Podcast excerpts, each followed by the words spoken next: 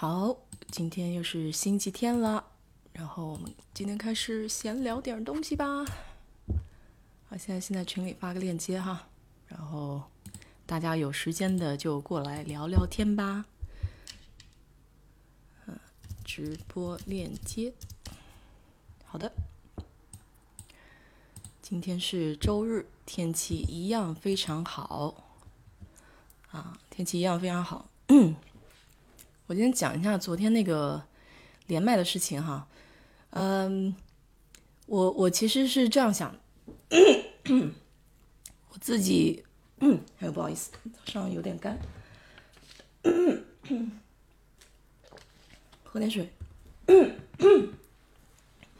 我我自己是这么想的，就是，嗯，我不大喜欢一人一人一言堂哈，就是我喜欢跟听众这种互动，而且呢，嗯，自己也有盲点嘛，就是对很多问题，毕竟所见所闻的也有限，我只能说把我自己看到的，然后给你们说一下，嗯，我喜欢听一下别人的建议，然后也喜欢听一下别人跟我讨论，因为就像我以前节目里面说的，三人行必有我师。我很喜欢跟别人讨论的时候学习到一点不同的见解，因为也不是所有的事情我在美国都能经历。嗯，就比如说昨天，昨天 Amy 讲的那些呃被歧视的一些事情，对吧？包括跟人力资源去去斗争的这些事情，其实我个人是没有这方面经历的，呃，因为这也跟个人的性格有关。但是如果大家到美国来的话，遇到一些不公正的对待，那么就可以从这上一次节目里面知道有一些手段我们是可以利用的啊，包括我自己也学习到了不少东西，所以在这点上呢，我还是倾向于就是连麦，就是如果有朋友愿意跟我讨论，我也非常的欢迎，因为自己一个人在讲总是自己一个人的观点嘛，啊，对于我来说，我也希望能够从大家的身上学习到点东西，不管是国内的也好，国外的也好。嗯，国内的话就接触的更少了，只能从新闻上看。这些新闻上看的话，你自己还要去辩解一些东西。嗯，好，何处是海？问我在美国几年了？我在美国有，嗯，我零七年来美国的，那么今年的话就是有十三年了，十三年了，还算还算比较久一点吧。其实我上学的时间有点多，呃，在工作的时间呢就晚了一些，因为大概可能快到。快到快到三十岁才开始工作吧？哎呀，这样暴露年龄了。不过大家也应该知道我差不多是这个年纪。嗯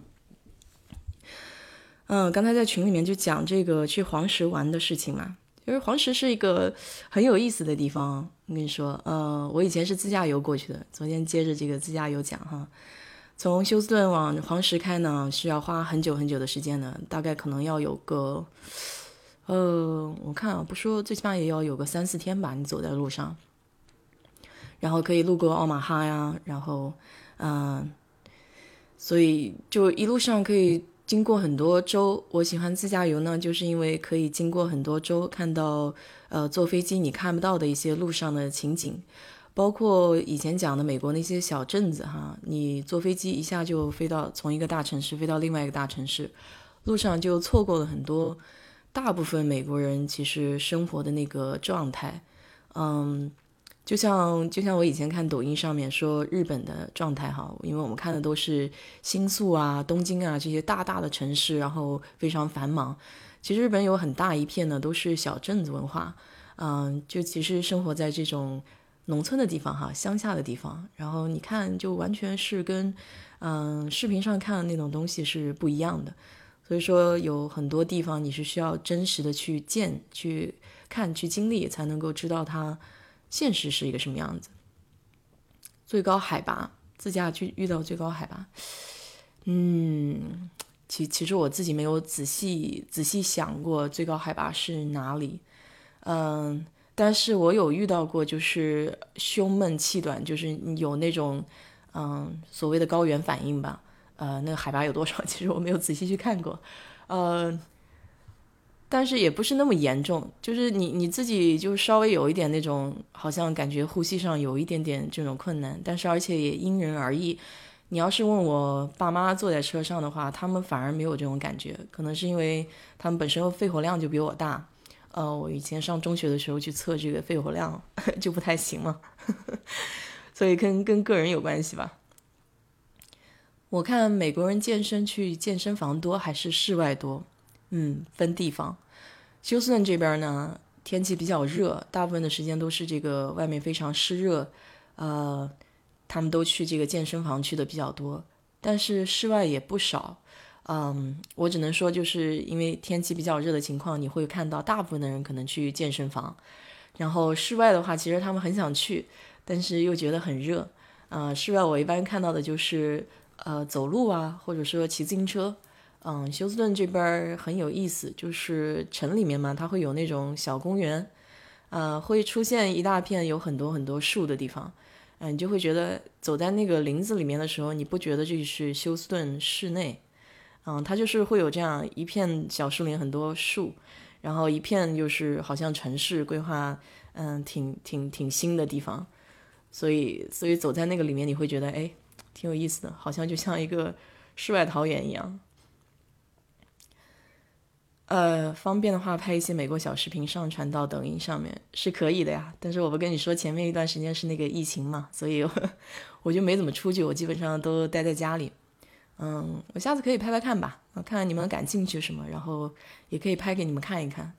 嗯，休斯顿这边的话，反正下次如果去小公园的话，就把这个小公园给你们拍看看。我们家后面就有一个那种嗯小公园，然后小公园里面呢就是有那种野餐的东西，比如说烧烤架子呀，还有小孩玩的那些滑滑梯。它是这样的，就是不管是社区也好，或者说每隔一个地方有一个小公园规划也好。它里面都会有小孩子玩的一些东西，非常简单，呃，就是滑滑梯啊、秋千啊，这些都是标准配置。然后包括这个烧烤架子也是标准配置，因为嗯，知道好多人都很喜欢户外的这些活动嘛。就我跟你讲，就休顿人其实很喜欢户外，但是天气太热，有些时候也是限制了一些活动。嗯，他们周末的时候都喜欢去这种小公园烧烤，这样的话。就比在家里面弄可能要干净一些。那家里有后院的人呢，可能就在自家后院搞一些烧烤了我们家后面那个小公园其实是一个泄洪区，嗯，呃，为什么叫泄洪区呢？就是我我住的那个地方啊，就是海拔是低的，嗯，属于五十年的那个淹水区吧。嗯，上一次哈维的时候，呃，虽然有那个水啊，我就看家门口那个水哗哗哗哗上。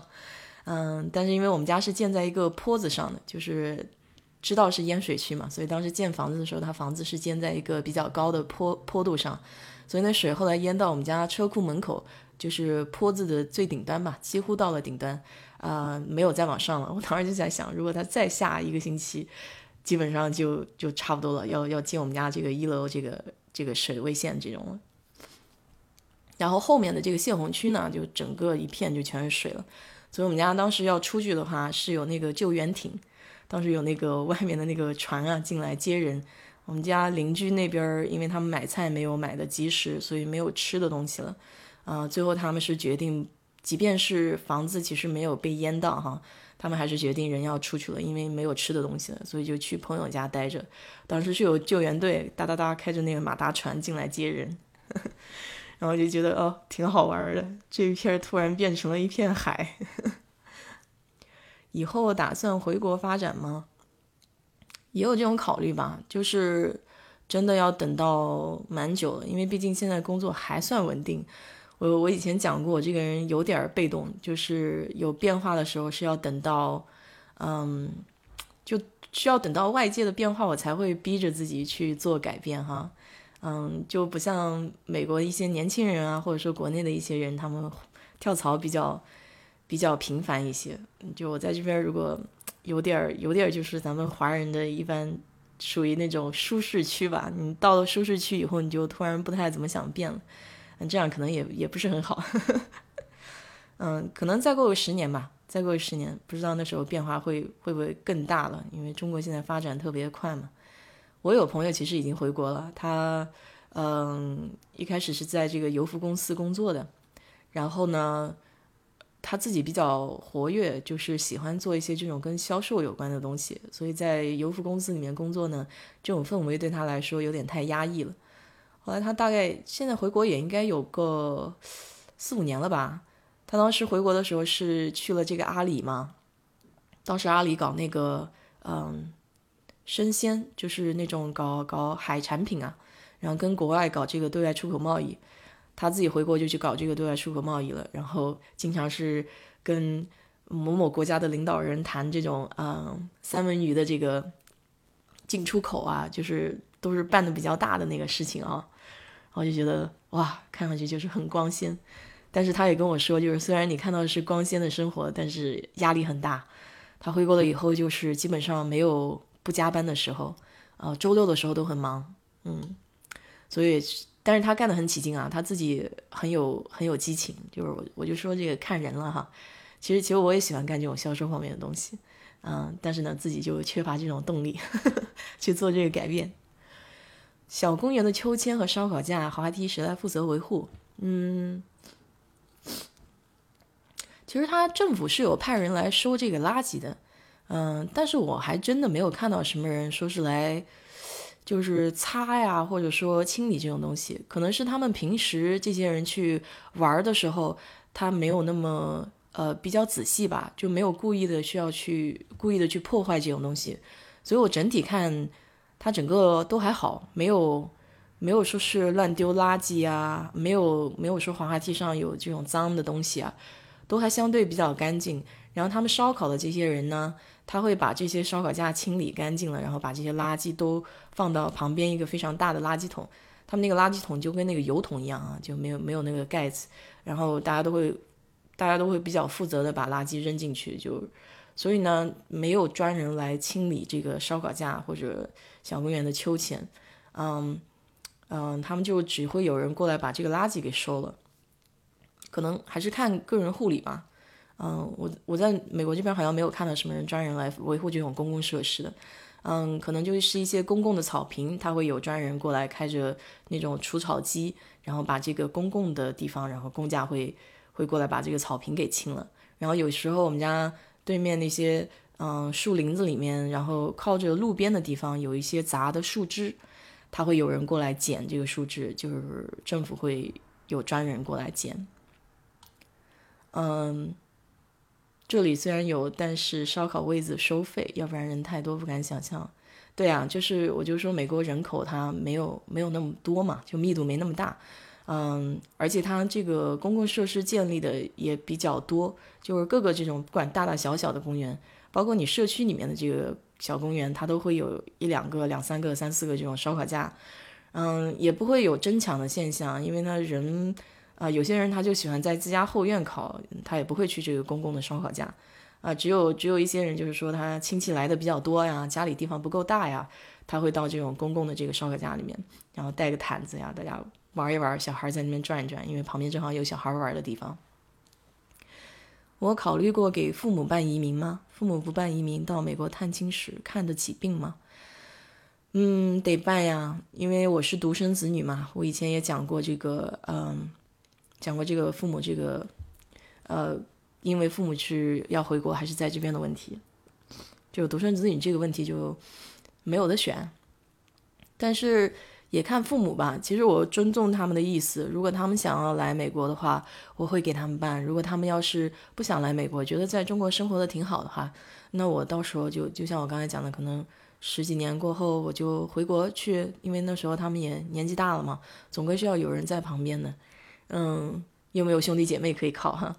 到美国来探亲的话，你要买一个那个旅游保险，就是有一个短期的保险，这样的话就以防万一要是出什么事情的话，你不至于要被美国这个高昂的医疗保险给耽搁了。哦，高昂的医疗费用不是保险，就医疗费用给耽搁了，因为毕竟这个费用还挺挺高的。所以，所以来之前最好买一个这个保险，也也也没有也没有很贵。其实，泄洪区很多房子都淹了，对，包括不泄洪的区的也淹了，因为因为那个哈维的时候，它嗯，它是水库嗯已经满了，当时建水库的时候没有预测到有这么高的水位，所以最后做了一个决定，就是把那个水库的水给放了。当时因为这个放水库的水淹了一大部分的人，还被嗯激起民愤了。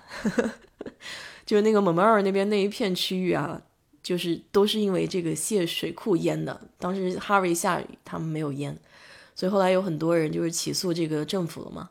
嗯，哈维过后的时候，就那一片的居民都上诉了。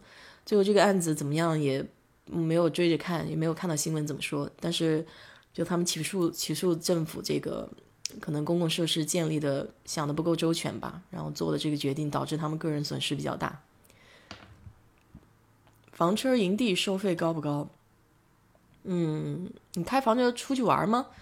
出去玩的话，其实没有特别贵，它也分地段哈。有一些房车营地呢，它是，嗯，它是设施稍微好一点，那收费会稍微高一点。但是房车设施如果是一般般的话，比如说上一次我们是开着房车到休斯顿附近一个小时的地方，然后他们想去看星星嘛，就是我也没坐过房车，所以我就跟他们出去玩了，然后。到那个地方，它设施不太行啊，就是 我当时还抱怨了一下，就是没有热水洗脚，带我气气的。然后包括他那个洗澡的地方还有蜘蛛网啊，就是有点儿 有点没有打扫干净。嗯，所以那个地方就比较便宜吧，我觉得一个晚上可能就二十美金这样子。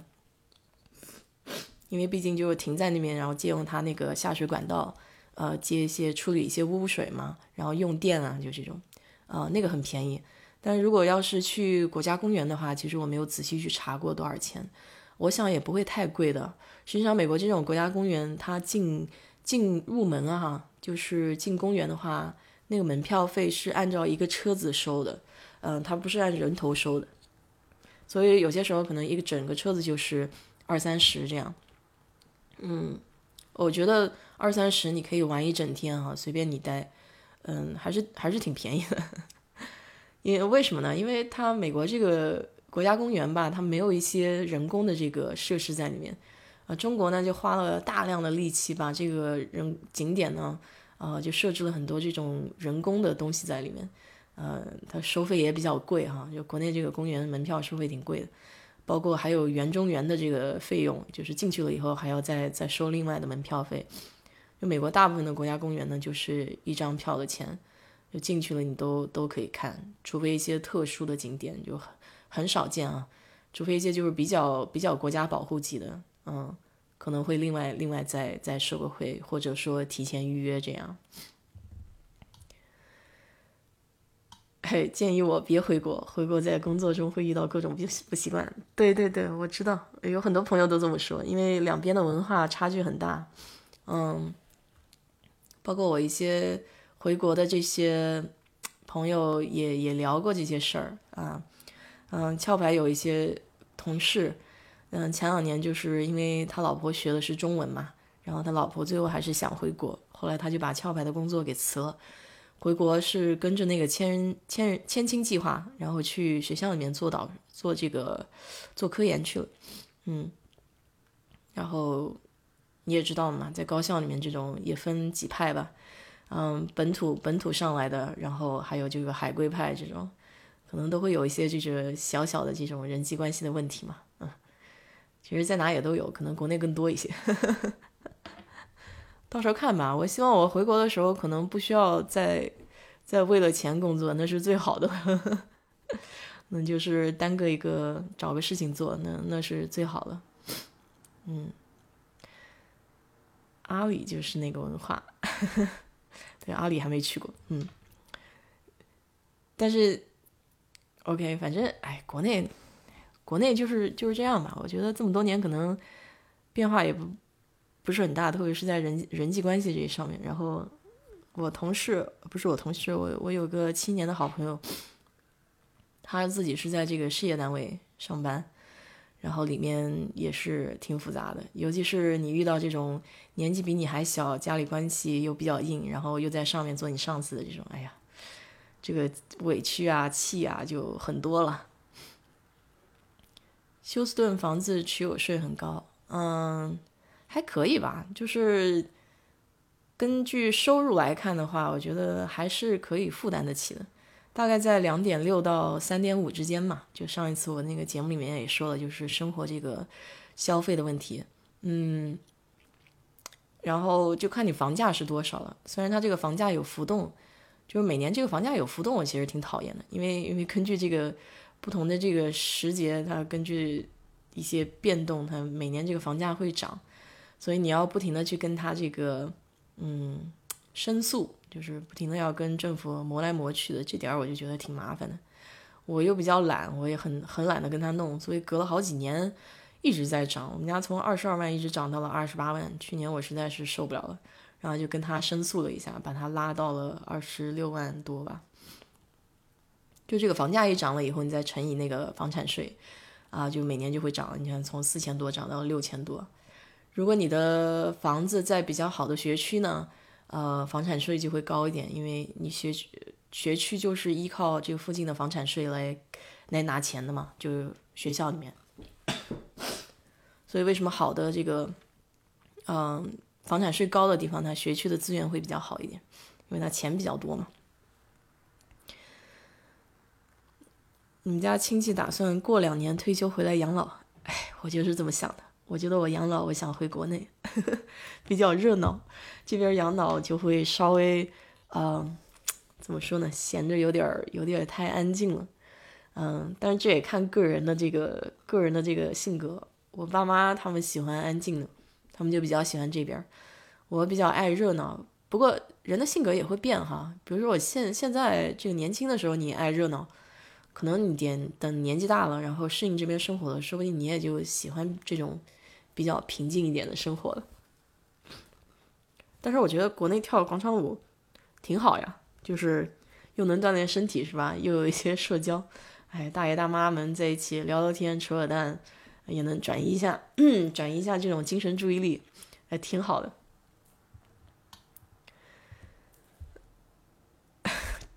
觉得主播加盟交广网算了，哎，可以啊，其实我不说嘛，我就说我这个，我有些时候为什么搞这个直播，也是也是为了跟大家多聊天。嗯，为什么搞这个连麦呢？也是希望也是希望能有一个互动嘛，啊，大家说话来的没那么费劲，有些时候打字呢。还还得打半天是吧？特别是有些时候，呃，听我节目的呢是父母辈的一些人是吧？嗯，你比如说像像我父母辈，就是年纪再长一些的，他可能电脑玩不溜啊，然后这样讲话的话，对他们来说也方便一些。国内养老，对养老还可以吧？我觉得我爸妈他们福利就还不错，嗯，医疗啊各方面的。这不好的地方呢，就是人比较多一点，就是去哪儿啊，去个医院什么，嗯，排队啊、挂号啊，这种人比较多。养小孩呢，就确实是压力有点大。我说我回国的时候，我我同学的小孩嘛，跟你说，就现在不停的报这种补习班啊，周末还得上第二份工，就是带娃去上课，啊，压力是有点大。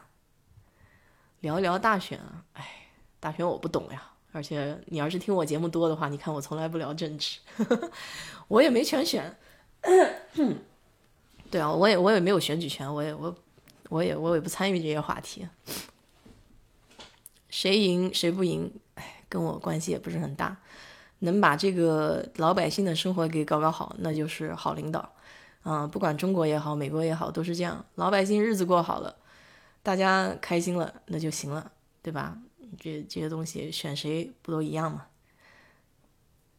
主播在美国工作几年了，遇到玻璃天花板了吗？哎呀，很遗憾的告诉你，没有遇到。为什么没有遇到呢？因为还不够格。这个玻璃天花板啊，还得还得要做到很高层的人才能遇到。你像我们在底下做这种技术工的这个普通小工人、打工的人，哪有什么天花板？人家人家也懒得懒得跟你讲这种东西。嗯，普通的打工的人啊，生活很很简单的。你说在美国这边生活呢，上班你就把老板交代的活你干干好，干得漂亮点是吧？你要想这个工作表现再优异一点呢，那你就多做一点啊。除了老板交代你的，你再多思考一点，然后呢，能把这个工作表现表表现好就行了。下了班呢，老板是老板，你是你啊，嗯，两两人也不差的，他不可能找你的，他要找你的话，这就不对了。而且再加上我们公司又特别讲究这个什么生活和工作的这个平衡，是吧？像这个周五周五本来我每个月周五应该休息的，我有时候在线遇到我老板，我老板都会给我来一句说：“你怎么还在线啊？赶紧下线，不能上班。你这个星期五休息，不要上班啦。”然后有些时候星期五上班的时候，老板还会再嘱咐一句，就是说：“今天虽然是你星期五上班，但是你也不要干太久啊，就不要不要不要干太累，非常注重这种东西。”啊，这可能也分公司，但是但是我觉得大部分公司在这边应该都是比较讲究这种这种这种工作生活平衡的，嗯，玻璃天花板要比较高层才能遇到，就是真正做到了领导级别的，管了几十号人的这种，要往上爬了，开始有竞争了，然后别人意识到你是一种威胁的时候，啊，这时候才会体现出来你这个族裔的这个不一样，哈。呃，这就是我说我为什么平时也很少遇到这种歧视，因为 还没到那个阶段。嗯，他们上去了以后呢，就基本上就是抱团了。你比如说，呃，美国公司，他肯定是希望把自己人放在这个放在这个领真正决策权的这个岗位，是吧？那你如果是中国公司，就比如说中海油收购的这个啊，哎呀，那个地方叫什么名字的？突然忘了，我我我中海油在这边收购了一个油公司嘛，然后他马上第一步进去的时候，就是把所有的这个领导层全部换成中国人了，嗯，所以就是哪个国家的公司，它必然是会必然是会倾向于用自己人的这种自然的这种联系感和亲切感，还有这种信任，哎，不是一般人能打得进去的。哎，早早早早早。哎，明早，嗯，LGBT 人群多吗？美国人是不是都很 open？美国也是分地域的哈，嗯，德州呢这边是比较保守的，因为大部分的人都信基督教，嗯，所以他们对这个同性恋啊，或者说就 LGBT 这个人群呢，哎呦，不好意思碰到这个可能。嗯，LGBT 人群相对是比较保守的，嗯，所以你尽量呢跟德州人不要触及这个问题，就不要不要去跟他谈这个，因为百分之九十几的这个德州人对这个是不认同的，嗯，但是呢又又不是说那么那么的封闭，就是说也他不会他不会说做的那么明显，就是比如说你要是在一个地方遇到了这个同性恋，就是在饭馆里面，他不会对他产生歧视，就是说。不会挂一个大牌子说 LGBT 人不给进，他不是这样的，就是他也也尊重你，但是他不会跟你交朋友吧，就是这样。呃，但是我们公司呢是非常注重这种比较开放的文化的，所以我们都有这个 LGBT 的这个，嗯，怎么说呢？LGBT 的这个群体吧，他有一个自己的社团，然后平常也会组织活动，包括我去年参加了这个，嗯，很多大公司哈组织的这个 LGBT 的这种游行。嗯，它有个叫这个呃 parade，就是这种每年都会有这种游行。休斯顿这边有很多很多 LGBT 的人，嗯，然后当天的时候你会看到很多很多的人啊，就是在休斯顿市中心，每一个公司都会出个花车，呃，会会表达就是对这个这种人群的一种支持。嗯，里面有很多大的公司，就是沃尔玛呀，然后我们公司呀，然后很多很多油公司、油服公司。嗯，就世界五百强的这种公司吧，然后包括本地的一些超市啊，各种公司都会出自己的花车，然后所以这些花车呢都会经过这个，它它就会经过这个市中心的地区，所有这种 LGBT 的呃人群，还有包括你支持 LGBT 的人都可以来参加和和支持他们，就相相当于一种发声的这个过程嘛。嗯，我觉得也挺好的。实际上这群人他并没有影响到你嘛。我有些时候，我我觉得我对这方面就还算是比较开放的一种态度吧。嗯，你对于自己未知的东西，嗯，一开始的时候不要有这种抵触的情绪，你可能要去了解一下。他们也是人嘛，其实你真正去跟他们接触了以后，他们也非常的 nice，非常好，非常友善，也是很正常的人，就是只不过是在某一方面跟其他的人不一样了一点。嗯，他没有伤害人的话，我觉得这些都无可厚非。但是，但是，就像我以前说的，你你要跟父母老一辈的人去谈这种东西，比如说我爸，他就特别不能接受这个，在他的思维里面，他觉得这是完全不可理喻的一个东西。我我就觉得其实也还好，没有那么夸张。那可能到美国来呢，你自己视野开阔一点，也会好一点，接触一点这方面的人，你跟他们聊一聊，嗯，也很好的。我们公司里面有很多 LGBT 的人，就是嗯，在各个阶层都有，领导层也有，然后底下打工的也有，很正常，都很正常。没有没有感冒，就是早上起来我的鼻子就会这样，就是每天早上起来都是有一点有一段时间是那个，嗯，再加上我昨天哦，我昨天昨天睡晚了，昨天为什么睡晚了？昨天是去一个朋友家，然后他他们就是聚会嘛，然后有那种很多越南菜啊，然后就吃从前台开始吃到越南粉，然后前台有几个菜就是那种手撕鸡丝，然后凉拌的。还有那种什么糯米饭吧，就有点像那个南瓜糯米饭，然后还有什么，还有龙虾，就是那种，嘿，老美这边就是很搞笑，他们喜欢炸龙虾，把那个龙虾炸了一下，然后还有炸龙虾，然后还有什么吃的？哦，还有一种，它是用那种，呃，就有点像我们粽子叶哈，但实际上可能是竹子叶，竹子叶中间裹的那种，嗯，吃起来还挺有劲道的一种像火腿肠一样的东西。嗯，他们是用猪肉打的，然后那种像火腿肠一样，还还还挺好吃的，那个吃起来特别有咬劲。还有什么？呃，他们还做了这个越南的这个，呃，叫春卷吧，就越南那种用透明的，嗯，透明的那种皮子，然后把一些呃生菜啊，然后裹了一些这种肉松啊，或者说猪肉啊在里面，然后你蘸它那个酱汁吃的那个叫越南春卷，啊，这边还挺流行的，老美特别喜欢吃这个。后来呢，这个主菜是干拌这个越南粉，干拌越南粉就是拌酱汁，然后加一碗小汤，有点像炒面一样啊。最后还有甜点啊，水果吃了一大堆，红毛丹啊，还有桂圆啊，还有山竹。哎呦，昨天那个可搞笑，那个山竹切了半天都切不开，太硬了那个皮。后来大家就轮圈找人看谁能把它掰开，后来没有一个人能把它掰开。对啊，这个山竹到底应该什么怎么正确才能把它打开？然后后来我们就看了他们去越南的一些呃照片嘛，然后就看了很久，看了晚上一点一点多钟，简直是就觉得越南这个地方也挺有意思哈。就是嗯，他们当时是今年三月份去的，赶在那个疫情之前了，赶紧去了。就越南，他们去了河内，去了好些地方，河内啊，然后。C 杠啊，然后还有还有什么都记不得那个名字，啊，觉得那些有一些地方挂的那些灯笼啊，还有他们传统的这个民族服饰啊，还有一些梯田哈，跟中国都很像，然后好多地方还有中国的这个中国字，然后中国的那些庙，我觉得跟这个中国渊源很深的。其实，就我看越南呢，就觉得有点像中国的一个少数民族的地方。嗯，有一部分地方看起来很像广西、贵州那边儿，啊，还有一些那个山水啊，都很像桂林那一块儿。然后还有一些地方呢，看起来就像云南那一片，就是梯田那些东西，也也还挺漂亮的吧，没有中国发展的那么城市化严重，嗯，所以还可以。今年是不是很多同事被裁员了？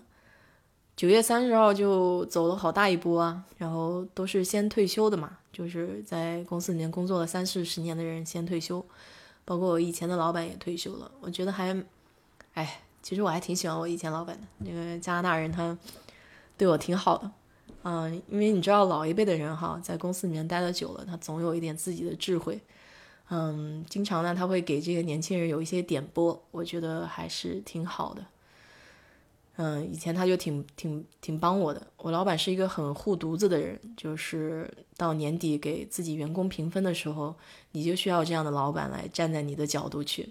嗯，因为他们评分啊，各个老板都坐在一起啊。如果你稍微弱一点的这个领导呢，你底下员工的这个分数就会被别的组给抢了。我老板是绝不允许有这种情况出现的，所以我每年分数还都挺高的。他还他还他还挺看重我的吧。嗯，所以他退休，我觉得还挺还挺还挺舍不得的。然后给他买了一瓶好的红酒，他特别爱喝酒。他除了工作有好多好多爱好，喜欢开摩托车，然后喜欢喜欢花园，就是摆弄花花草草呀，还喜欢那个，嗯，还喜欢去唱歌。他们就是有那种合唱团嘛，哎，他爱好特别多，就觉得对生活很有热情的一个人。苹果的 CEO 也是同性恋，对啊，就是在美国这边很正常啊，嗯，很正常的一个现象。拿到绿卡就能直接入籍了吗？是不是只有入籍才能办移民？只有拿只拿绿卡可以办吗？啊，不可以办，只拿绿卡的话还得要等个五六年吧，嗯，才能够入籍。然后入籍以后，你才能够给父母办移民。所以这是一个等漫长的等待过程，这也是我为什么说那个有一期节目我说叫“漫漫绿卡路”，你整个把绿卡搞下来要搞个十几年啊！当然有一些牛的人啊，就是就我跟你讲，在学校里面那个发文章比较厉害的人，你去办 EA One，当年 EA One 的时候还，嗯，哎，EB One A 对，叫 EB One，哎，我老是搞不清楚这个名字，搞错了。啊，EB One A 叫嗯，你文章发发表的比较强，那你去搞的话，你就可以不用排期了。但是从去年还是前两年开始，就 EB One A 也需要排期了。所以这每年的这个政策都在变。如果能尽早办的话，都赶紧尽早办，不要不要拖到后面。好几次去朋友家吃越南菜，对啊对啊，没错，所以就是朋友朋友可能这个。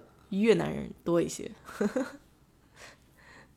休斯顿的越南人挺多的，嗯，所以这边越南餐馆也挺多。我有没有参加什么社会组织和兴趣爱好社团？呃，有吧。我们这边原来是有那个一个石油协会嘛，就是台湾人办的，就是最早是八几年的时候，台湾人在这边办了一个石油协会，叫卡帕。然后呢，因为自己是搞石油这一方面的嘛，所以就说咱们到那个社团里面去帮帮忙。啊，里面也有不少壳牌的同事，所以那边呢就会经常组织一些活动吧，就是一些跟呃石油行业相关的这种技术讲座呀，还有一些是帮助一些刚毕业的学生，呃呃搞一些这种职场的讲座，就是帮他们解疑难解答吧，就是有一些刚工作或者说还在学校里面的人，嗯，出来毕业找工作需要一些什么注意方面啊，包括工作简历啊。啊，包括面试的时候需要注意什么？还有一些就是刚刚才在公司里面上班的这些，嗯，他们会找一些已经在石油行业里面干了很久，或者说已经做到高层的这种华人，过来给后面的年轻人讲讲自己的经验，嗯，然后还参加公司里面的一些 Toast Master，就是我以前讲的，就是英语第二语母语的人，然后锻炼一下这种演讲的技能。啊，那个组织是我们公司里面内部的，但是在外面呢也有也有机构叫 Toast Master，你可以去注册，然后参加这些活动。啊，因为公司里面它可以报销嘛，报销那个注册费，所以我就直接参加公司里面的。嗯，那个组织也挺好的，你可以认识公司里面不同部门的人，然后不同国家的人，啊，大家都一个目的过来去锻炼自己这个在台上演讲的这些表现。不光光是技术方面，尤其是在美国的公司里面是很讲究、很讲究你这个表达能力的嘛。就是我们华人其实有不少人呢，就会有这方面的嗯问题吧。就是说咱们活干得非常好，但是讲不出来，就有很多时候也会容易被别人抢功啊。所以在这方面也要多锻炼。就英语语言啊。你到哪个地方，你要把这个语言真正掌握好，不是一件容易的事情。就是沟通是一方面，交流是一方面，但是你能够把它一些，嗯，怎么说呢？就老美这边他也会有俚语，就是会有这种他们自己的内部的笑话，就有 insider joke 这种，嗯，这种东西就不太容易学。啊，我认识有一个人呢，他是非常注重这一方面的。他平时在跟美国同事交流的时候，会把这些词汇都记录下来，不管是记在手机里面，还是说他拿一个小本本给记录下来。这样日积月累了以后呢，他慢慢的也把这种语言的习惯带入到自己的表达里面，就经常运用嘛，啊，就活学活用一些，然后就会跟美国人交流起来就会容易一些。所以你说为什么印度人在这边发展好呢？就是因因为印度人他，嗯，在他上学的过程中，他用英语是作为他这种也算是一种官方语言了。然后他在跟老外交流的时候，他用的就是同一个思维体系。然后有一些这种呃笑话啊，他们都是以前也都知道的。所以说，所以说，为什么美国人听印度人讲话，哪怕口音很重，但是他们听得很习惯，就是因为他们的语言应用习惯是差不多的。那中国人呢，从课本上学的这个东西就比较教条一些，嗯，真正在生活中用到英语的地方它不多，所以真正到美国以后才开始就培养这种口语的习惯。嗯，在以前上学的时候，我现在可能是要好一点了。反正我上学的时候是还是还是死记硬背比较多一点，所以语法一向考的都非常好，但是口语就不行。一般工作几年可以拿到绿卡？呃，看你的公司什么时候愿意帮你办。嗯，你像 Chevron，他就是你进去他就帮你办。我们公司是进去三年才帮你办，以前是两年，后来变成三年了。所以，嗯，根据你的公司吧，你的公司愿意给你马上办，那你马上就可以去申请。当然，这个申请过程也是要等。你申请的话，估计可能，嗯，也看不同的公司。如果你公司比较大的话，你比如说像我们公司，我个人的情况是大概可能一年一年多一点。然后我还有朋友就是更快的，就一年不到的时间，但是也有更久的，就是。嗯，跟不同类型有关系。就我办的是 EB One B，他们有人办 EB 二，嗯，EB 二、EB 三就会要等。嗯，现在就像我讲，现在所有的都要等了，所以现在这个时间也不定了。嗯，每年都在变化，所以你要你要去查一下他那个官方的那些排期的情况，然后才能知道就什么时候你去申请了之后才能拿到绿卡。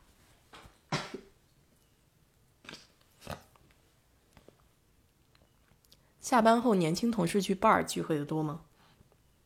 嗯，其实我是组织他们去的。我其实是比较喜欢，就美国这边哈，就我们休斯顿这边，也不说美国这边，就休斯顿这个分部吧。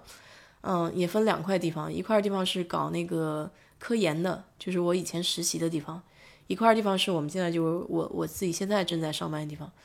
我以前搞科研的那个地方，实习的地方呢。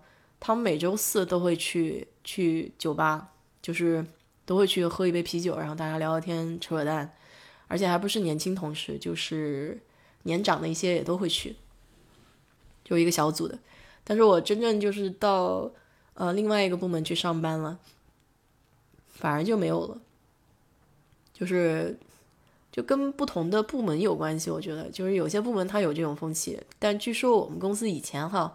以前公司内部都是有酒吧的，就是公司楼下都有酒吧，在公司里面啊，就经常他们干活干活觉得累了，就下楼喝两喝两杯，然后聊聊天扯扯淡。所以为什么说以前我们公司是属于家庭式公司嘛？就大家都都是朋友，就是不光光是工作的关系，都是很好的朋友关系。然后大家对呃生活里面都是有交集的啊，比如说周末啊都会。大家一起聚会啊，然后吃 barbecue 啊，就是烤肉啊这些东西，现在就很少了。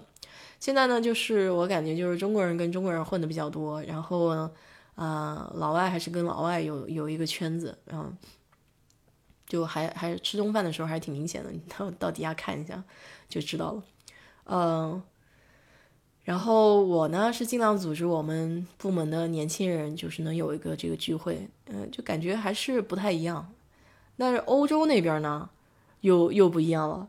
就是欧洲，就伦敦那边，我有一个同事，他去年还是前几年到那个我我们公司里面有那种叫呃国际交换的这个这个一个项目嘛，就是说你可以到国外去工作个几个月或者一年吧，这种情况就就十十二个月这样。他是到伦敦去的，他回来以后就给我说，这个伦敦那边就很不一样，伦敦。下了班以后，他们组里面的人就全部都去酒吧，然后呵扯淡，所以他们的关系呢就很亲近，就跟我们这边的氛围就完全不一样。我们这边可能是因为怎么说呢，就年轻的同事少一些吧，就特指我们部门啊，我们部门可能年轻的同事这两年稍微多一点，前两年的话都是家里有小孩的。然后年纪比较长的，然后他们下班就到点就下班回家了，然后就跟你跟你说嘛，就两点一线，就也不愿意在外面多待，就是下班就回家了，然后要么就是早下班就回家去接小孩了，然后不大会愿意就是出去搞这种聚会干嘛的。那欧洲那边呢，可能年轻的同事多一些，然后他们也有这种氛围在，然后就愿意下班到到那个酒吧里面去扯淡，所以他在那边就干得很开心啊。回来以后都觉得，哎呀，这个美国这边就干得太无聊了，没有那个伦敦那边气氛好。语言就像编程语言，语法全会了，距离做项目差远了。对，没错。嗯，学语言不是一件容易的事情，要融合这个文化背景在这边。所以我跟你说，现在你你要是真的想把它学好的话，你真的只有跟本地人做做朋友，然后跟他们去了解一些这些文化背景，去找一个这种比较信得过的朋友，有什么问题你去问，人家不会觉得你比较笨，或者说嫌你烦，比较有耐心的人，你可以跟他问一问，然后有些时候就越来越多了。美国多少岁能退休啊？好像又推迟了，我记得前两年看是不是六十二，然后现在又变成六十五了，怎么回事？嗯，这个这个退休呢，其实也看你自己，就是你想退，你就你你就可以退，但是正常的年纪啊，就像我们公司的话，它原来有一个什么八十点，我们现在新的员工已经没有了，就是他们好多员工是等到这个八十点满的时候啊，他们就可以退了，大概就在六十二到六十五岁之间吧。然后，如果你还想再干的话，我们以前公司是可以允许你再干的。但是就今年这个光景特别不好，所以就很多就劝退了嘛，就说啊，既然已经到了退休年纪，就不要再耽搁了，就还是退吧，就是这样的。嗯，哎，所以说呢，就是哎，退休好像，我现在有些时候想起来啊，你说在一个单位里面工作这个。二三十年对我来说都很难去想象，就是说为什么他们能干一下干了四十多年哈，四十多年我也干干不起来，就是我工作的太迟了。但是在同一个地方待三十多年，我觉得也也确实挺难想象的。现在这种你想要待三十多年，可能也不太可能了，就是尤其是像石油行业这个夕阳产业哈，嗯，将来这个变化怎么样还很难说呢。我倒是希望他们能在这个转型过程中抓住这个大的方向，能走好走稳，这样子还能够走得久一些啊！我对我们公司还是挺有信心的吧，至少至少也是百年基业嘛，对吧？还有还有那么多层关系在里面，嗯，可能没有更好更稳定的，有些时候不是不想做，是没得选，对啊。就有些时候，所以说有些时候这句话讲的也很有意思，说，嗯，人都是有选择权的，哎，其实不见得，不见得。哎，我昨天听到有一个有一个讲法也很有意思，就我不知道你们有没有看过那个成都棒棒的那个节目，就是讲一群棒棒，呃，几十年之内的这种变迁吧，啊，这个行业也在没落什么的。然后有一个人，他讲的这个思维方式很有意思，他就说，穷是一个局，就说这么这么多年了，为什么有些棒棒他，嗯，变通了，去做了其他的行业，就是因为棒棒每天可能，可能平均下来啊，就挑山工，对，就是就是重庆那边不是特别山路挺多的嘛，所以所以他可能就需要有这种挑夫帮你去搬东西，他一般的这种。器械也不可能上去，车也车也开不过去。对，然后就讲到说，他一天平均挣五十块钱。在过去的话，这个挑工就是工具啊什么这些东西都还没没有的时候，这种挑工就非常需要嘛。然后就需要有这个行业在，然后，呃，也是不需要动太多脑子，然后体力的一个活儿。然后就很多人在那个行业起来了，然后挣了钱。后来到这几十年过去以后，你就看有好几波人，就慢慢的就从这个行业就慢慢退出去了。那有些人呢去转行做了其他的东西，有些人呢就变成了这种包工头，有些人就变成了就是说，哎，我看这些棒棒需要租房子，他就去想着反而去变通，去变成了这种地主啊怎么样的。然后就说为什么还有最后还有一帮人就是困在这边做这个棒棒，拿着这一点点的钱，然后说这帮人的思维呢就被禁锢在。每天挣五十块钱的这个圈圈里面了，就是他已经生活适应到一种状态，就我每天的消费在这五十块钱，我也我也可以，我也可以生存，就是我我已经到了一定年纪，已经很难再去变了，很难再去就是说去接受新的东西，他就被困在这个局里面了。就在早些年的时候，他没有抓住一个机遇，或者说没有去想要去稍微痛苦一点去做一个这个转变，再到年纪大的时候呢，他就很难去转变了。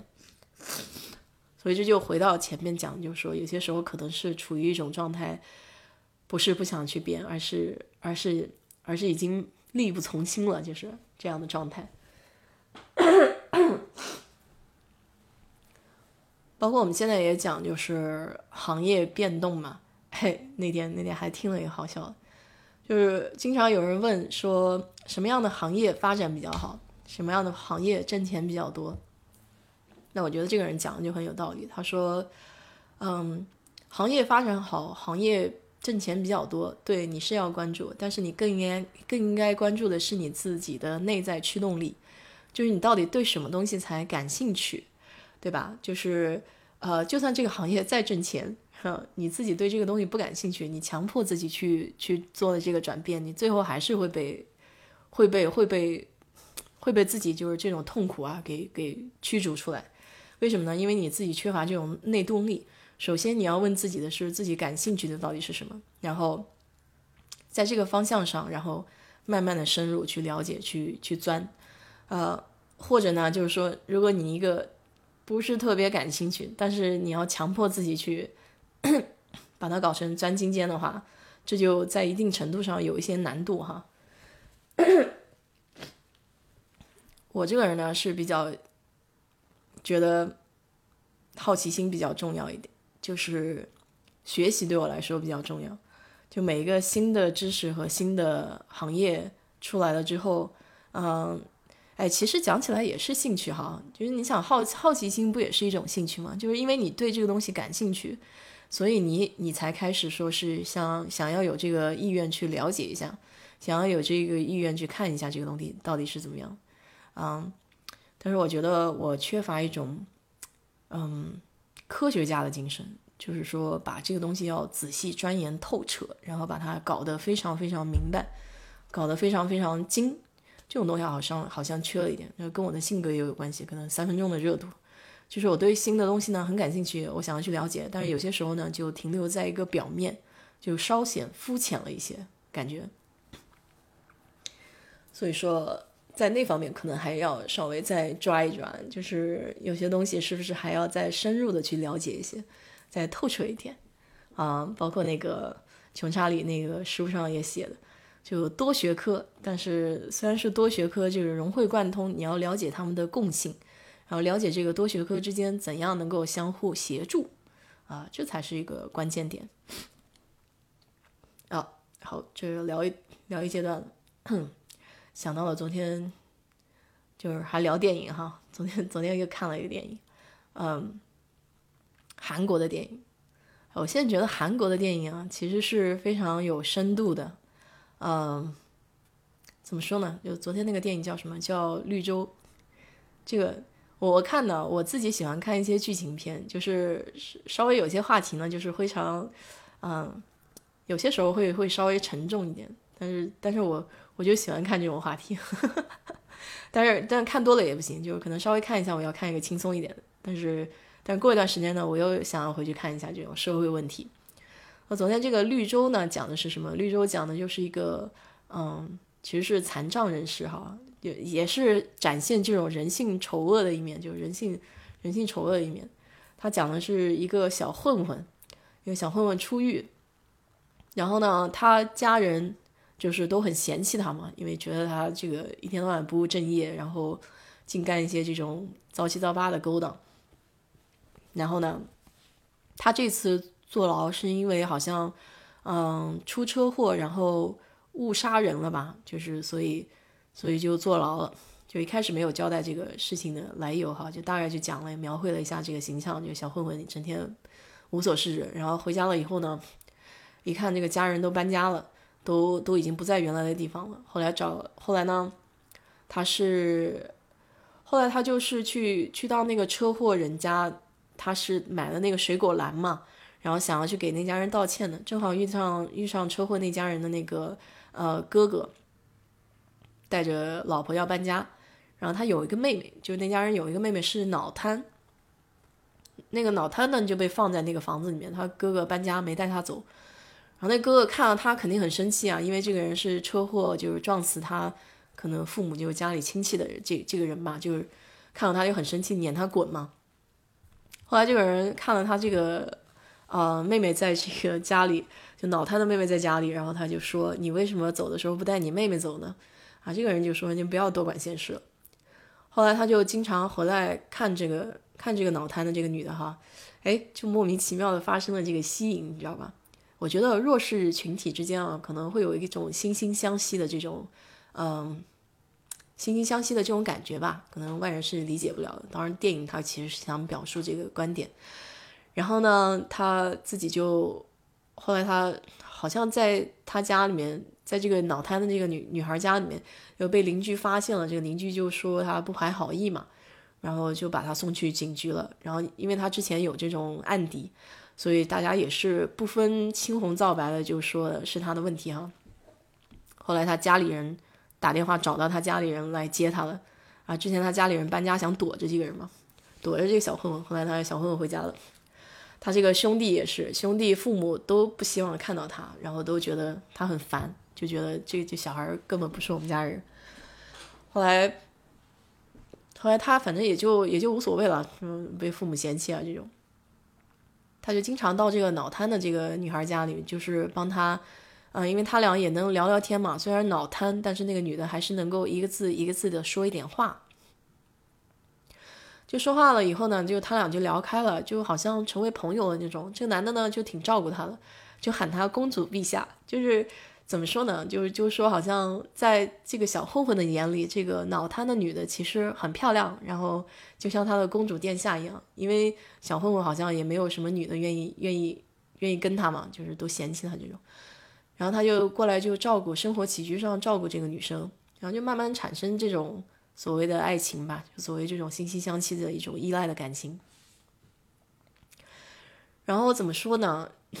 反正最后的这个结局也是让人很震惊。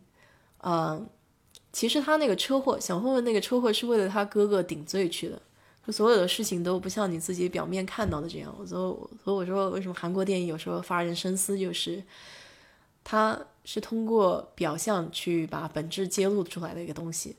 嗯，他当时就是因为自己有案底，所以，嗯，他哥哥车祸撞了这个人，然后因为哥哥有工作要养家。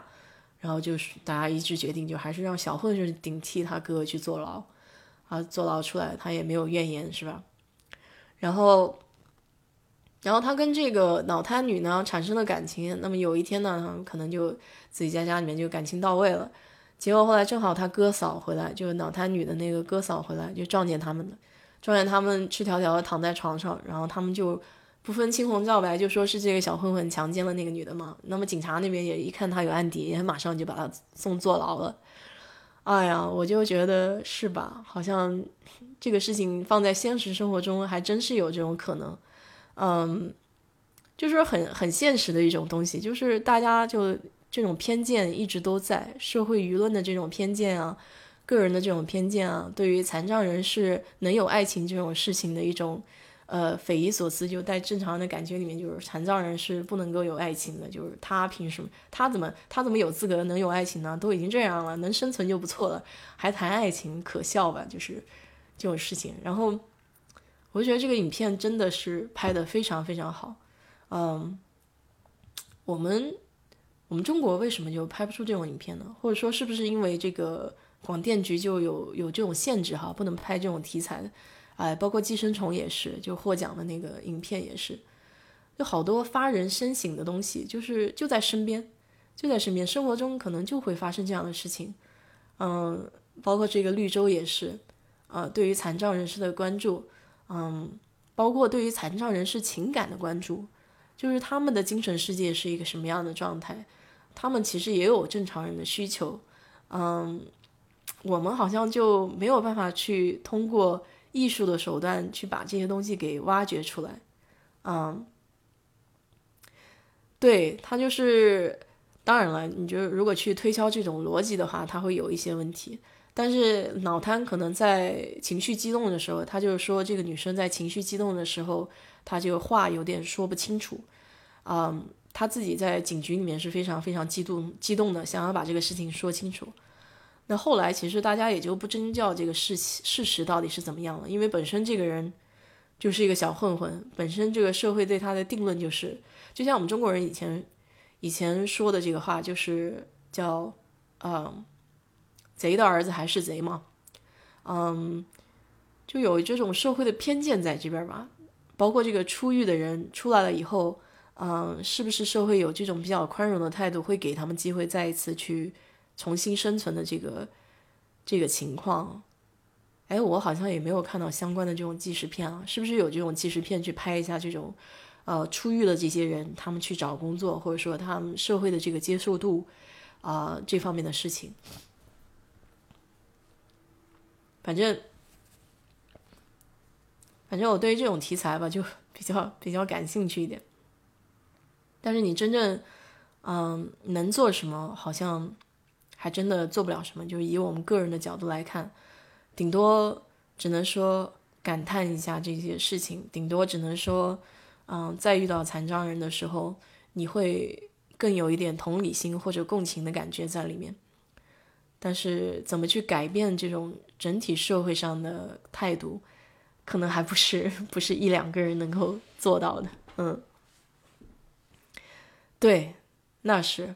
那你说强奸犯绝对不能做老师啊？那是。那那有一些职业就是说他有这种动机在里面，或者说有一个有一个，其实其实啊，这种是心理上的问题。嗯，这些这些犯人呢，他或多或少可能都有一些心理上的问题。那心理上有问题的呢？就像就像正常的情况来看，心理上有问题的人也有一些职业限制的，也不可能说他去做这些事情。嗯，但是我就说在能力范围之内嘛，就比如说他们在狱中啊，然后做一些简单的这种手工啊，可以帮助这个社会贡献一点，贡献一点情况。而说一些就是其他不是严重的这种心理上犯罪的这些人出来了以后，有没有再次的机这个机会？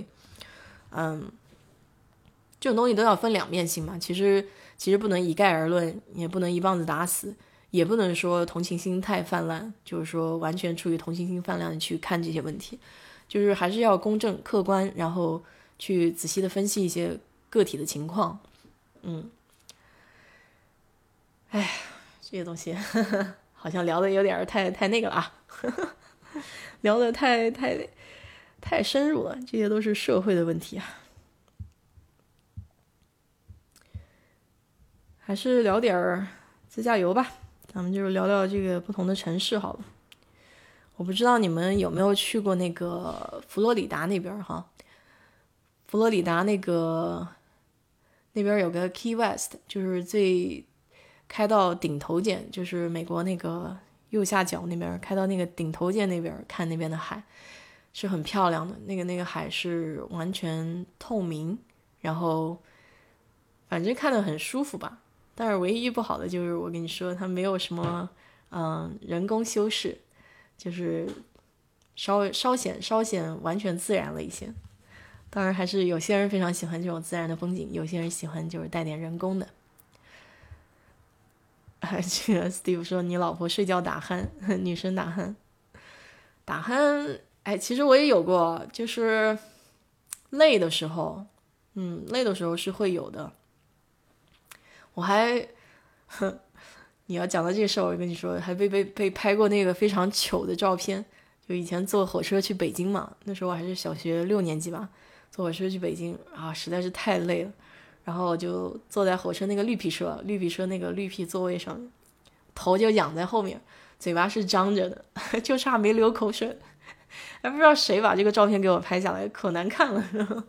但是你现在看的话，也会觉得是比较好笑的一件事情，就是回忆回忆那个时候的状态哈。我估计我那时候就打鼾了。嗯，如果如果一天到晚打鼾的话，可能嗯可能要去检查一下。实际上我我爸就是打鼾现在特别严重，嗯，他自己睡一个房间，我妈都不愿意跟他睡一个房间，因为实在声音太响了。他一打鼾，就是连隔壁房间都能听得很清楚。所以每次出去自驾游的时候，嗯，就酒店里面，哎呀，真是那个声音太响，简直是。嗯，所以打鼾的话，可能是这个鼻息肉要去看一下，是不是会有这个鼻息肉的这个问题。但是我姑爹打鼾，然后他去做了这个手术，嗯，反而还有点不好了。他以前没有高血压，他做这个手术以后有高血压了。我们 所以我爸每次都拿这个东西做一个反例，就是说，你看，不能做手术吧？一做手术，你看其他问题就出来了。我就，我爸是一个不喜欢看医生、不喜欢听医生话的人。他真的，他已经好多年不去医院了，我感觉，嗯，他完全不不听医生的这个建议。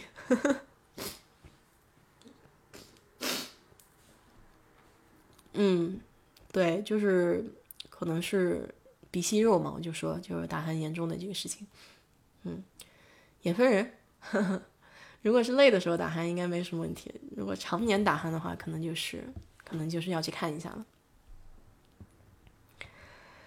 哎呀，你看，不连麦我一个人讲的其实是挺累的。我就就是就觉得连麦的时候跟大家有个互动的时候吧，这个话题就会更多一些。然后，包括 Amy，其实她在美国生活了这么多年，我觉得她有很多经历吧，是我没有经历过的。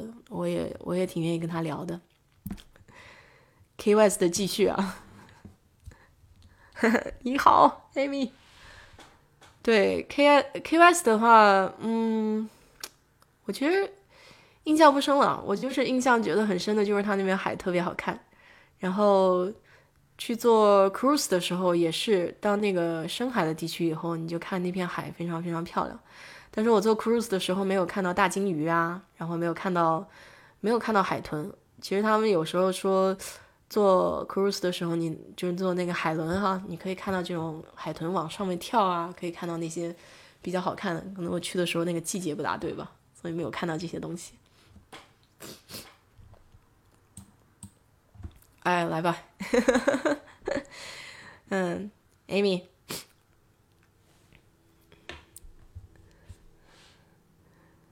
海明威的故居有有，但是我没有去，嗯。要到深海，要到深海才能看到海豚和鲸鱼。我上一次是好像我表姐吧，她是在加拿大那边，她看到那个鲸鱼出来了，嗯，还贴了那个照片嘛，嗯。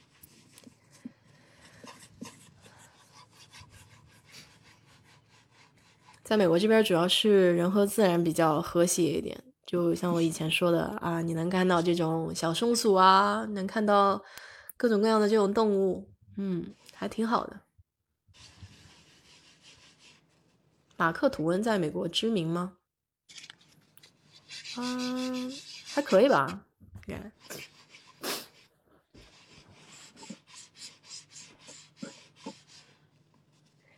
哎，Amy，你在干嘛？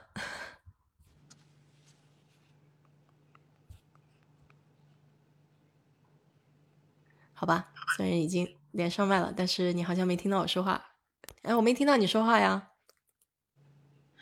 我现在麦上吗？哦，你现在在麦上了。好了。哦，OK，我还在等着你呢。啊，对对对对对。好好奇怪，我六点钟居然自然醒，自己醒了。啊，对啊，我我今天是八点到点醒了，然后我我精神有点紧张，就是害怕这个又错过这个时间了。我上一次一睡睡到快八点四十。啊，你这样的话成了一个负担了，应该是一个一个兴趣才好。对，但是我就是怕人等嘛，就有些时候我是觉得有人在线上等，我就觉得好像有点那个，我我比较比较比较担心别人在等我这个状态。主播好像不太文艺，对的，我不太文艺，我学理工的，所以所以所以你看他问我说这个海明威、马克吐温，其实嗯。其实就是也是小时候听过的名字哈。我在这弄这个地板呢，因为那个昨天搬家具嘛，把这个木地板划了，然后呢，不是那个有人说用那个蜡烛，嗯，烧一下蜡烛，红色蜡烛嘛，对，然后滴在上面。我正在这个打磨这个地板。哦，所以所以所以啊，所以你是听人家讲这样可以把那个地板给那个是吧？哎，还有一个人也想跟我们聊，哎，哦，OK，他又取消了。哦，让他上来，好，我先下来。哎，没有没有没有，你不用下，他应该是几个人都可以连的，就是都可以大家一起连。哦，Really？对对对，好啊好啊。所以所以我说我为什么说这个直播这个东西就是这样嘛，就大家在一起聊聊天，其实更更好一点儿。嗯。哎呀，我也是这么认为。我看你在麦上聊了半天了，因为我刚才一直在忙着嘛。对，没有，就是有些时候你想一个人的话题也是有限的嘛，对吧？我我能聊的东西也是有限的。有些时候，为什么我周末喜欢跟朋友在一起吃吃饭啊，说说话，就是因为大家每一次经历的东西都不一样哈。然后你这样交流起来，你才能够互相学习到东西。有些时候也觉得挺有意思。嗯，excuse me，有一个谁说是陆浩赛车哦，捷号赛车，谢谢你哈。网上有卖专门的修复剂的。嗯，我我其实是看到有那个颜料，倒嗯，可能不见得是他说的那个修复剂，就是我上一次有个那个木头的桌面嘛，啊，你知道家里放的那种精油啊，就有那种香气的精油。然后我把那个精油的瓶子放在那个木木质的那个桌面上以后，结果它就把表面的那个漆给融掉了，然后就有一块儿，就是所有的桌面都是黑颜色，中间出了一个白白点，哇，对，然后就特别难看。好在还在一个拐角，所以就不在一个正中间。所以我我当时去网上买了那个，呃，它是专门木质的，就木头的那种颜色哈颜料哈，然后可以往上涂，然后可以跟周边的那个颜色给。混起来，但是我想你这个被划到可能是不一样的，嗯。这还有个南京老乡呢，老乡你好。哎呀，我就是，哎呀，我一听那个南京，我就想吃那个南京板鸭。嗯，对，南京板鸭不错，嗯嗯，我更喜欢盐水鸭一点。哦呀，对对对，盐水鸭呀，天呐！我都好像是把这些东西都忘记了。嗯，因为那个，其实我在达拉斯的时候，有一家做的很好的，就是我我很惊诧，那边有一家盐水鸭做的非常好，但他现在好像不做了。我上一次去去达拉斯那个中国城的时候，我还想从他家买的，嗯，叫拥记烧腊，嗯，他两个人是香港人，就是卖那个，你知道这边好多香港人卖那个，就广东那边的人卖。烧烤的那些东西嘛，嗯，叉烧呀什么，好像你们那边也有，嗯，叉烧烤鸭，对。哎，我们这儿有家那个叫什么车仔面，哦，他们家烤鸭好好吃哦。对对，就烤鸭还挺不错的，就是你在这边还能吃到这种比较正宗的、正宗的这种广式的烤的东西，嗯。但是，但是我就说那个雍记烧腊，它盐水鸭就做的特别好嘛。然后我当时都惊诧了，在在美国这边能吃到这么好的这个盐水鸭。然后后来后来，我其实那个老板是跟我说，他愿意把那个交给我的，但是我想交给我也没用，没有卤水，他需要有那种老的卤水才行。嗯，哦，他那个卤水你可以多做几次嘛，对不对？就是对对，就多做几次，你要多做几次把它攒起来。嗯啊哈，那我是那那次学做那个叫什么肉。啊，煮牛肉，卤牛肉，嗯，因为我不会煮东西嘛，对。然后我的朋友做的特别好吃，然后他就拿了一份给我，给我以后呢，我回家拌面吃了。对，我跟你说，这边好多人手艺都很好，就是自己练出一个好厨艺。你说那个手艺都特别棒。啊，很多都是被逼出来的。哦，还有一个，我刚才听到你那个。在讲那个越南粉，嗯，那个越南粉还是蛮好做的，那个我可以做。哎，对对对，主要是那个汤哈，那个汤要弄得比较好一些。对，他会用那个芝麻，还有芝麻酱和花生酱，还有，you know，他有那个呃叫什么 fish sauce。要用那个啊，对对，鱼露鱼露，他们叫哦，对对对，有它一定要用那个一个特定的牌子，有三只螃蟹那个，我们这儿有卖的。哦，嗯，那个是那个是关键点，不一样哈，嗯，不一样，一定要用一个特定的牌子，因为其他鱼露好像是三四块钱，那个那个鱼露好像是七块九九这边买的。嗯，哎哎，他问你啊，你在哪个州？哦哦，我没有看。才才发才发，嗯，我在那个内华达州。说州你可能不太知道，你要说拉斯维加斯你会知道的。对，在拉斯维加斯，可棒的地儿了。哦，也不行，现在现在疫情这边，你像酒吧，就是是在啊，不是在那个卡西诺赌场里面的酒吧，它是不允许开的。呃，另外这个堂吃也限制，而最重要是不敢出去吃。昨天跟朋友还说呢，我说哎呀，我好想吃那个谢公子，他得了，来我家吃。都不让我出去吃，我觉得我现在好受限制啊！哦，还是特别特别省钱。嗯，今年我没有出去吃饭，昨天跟朋友还说呢，我说，哎呀，我说我第一次知道哈，我说我我还每个月都有说是呃，叫什么？你看了你的这个存款啊，嗯，它在它在往上涨哈。我说我以前说我怎么没觉得我钱往上涨过？好像是永远是差不多呢。它都被你吃了。我说哦，也是。对，你在美国就是出去吃饭的话，这个这个钱走的还确实挺快的，尤其是如果要是天天或者一个礼拜出去好几次。我通常是一周要在平均要在三次左右吧。嗯嗯，一个月我那边吃的又多，你们那边就是真的是各个地方的吃的都有。对呀，吃那就是世界顶级天堂嘛，对不对？对，真的是。哦，那个我们这边那个 Plaza，你知道威尼斯那个 casino 吗？呃，哪个？是哪个？哪个？我刚没听清。威尼斯就是呃威尼斯人。哦，知道，知道，知道。嗯。他们家出了一个火锅，叫没火锅了。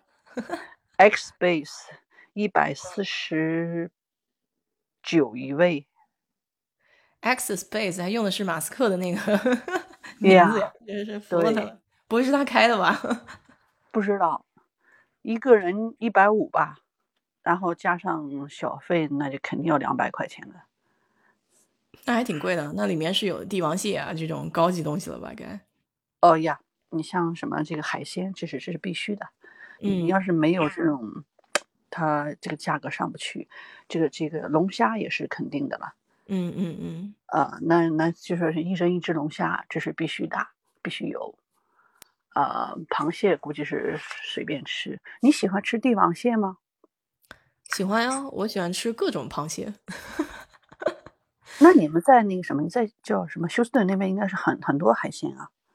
它有啊，但是就我我就跟你说了，它的冻的嘛，就是你到。我还是比较怀念像国内青岛那边，就是可以吃到活的海鲜，你知道吧？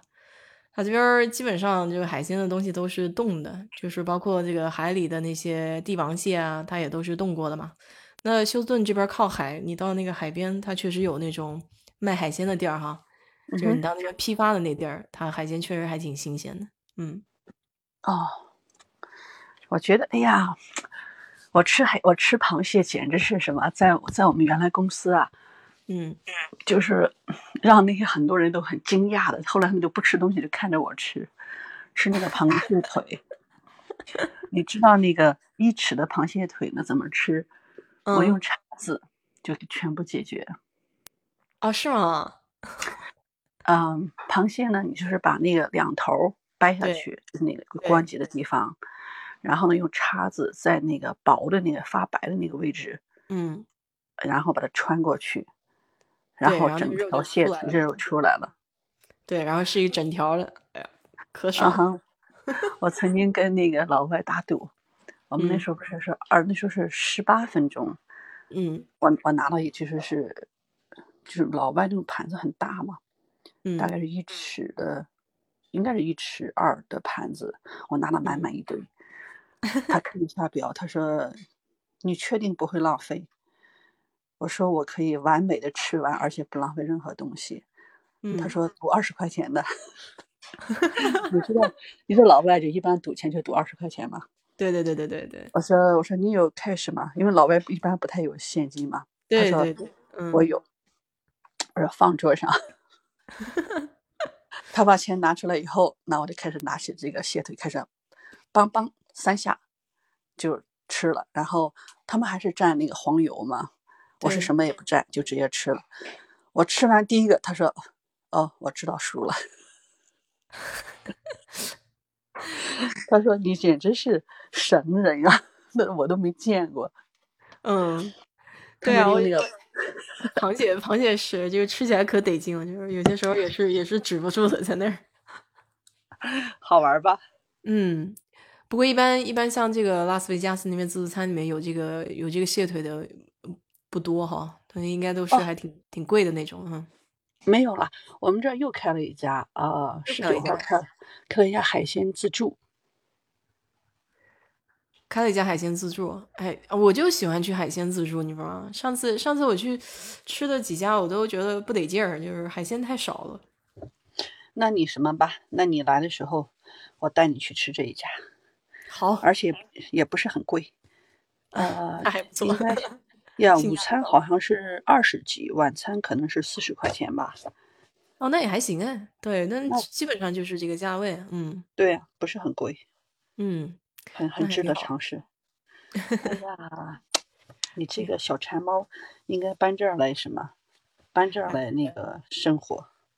对，我跟你说，可爱吃了，就是，就是一枚吃货，而且关键关键是我跟你说，有有有有意思，我很回国的时候哈、我都喜欢吃路边摊儿，我就不太怎么说呢，酒店也好，但是但是我就感觉路边摊儿好像做的更好吃一点，喜欢吃这种街边小吃。那是必须的。问题是我回去以后，我朋友不给我吃，他怕我那个长病。对对对对对对对，容易拉肚子什么的，嗯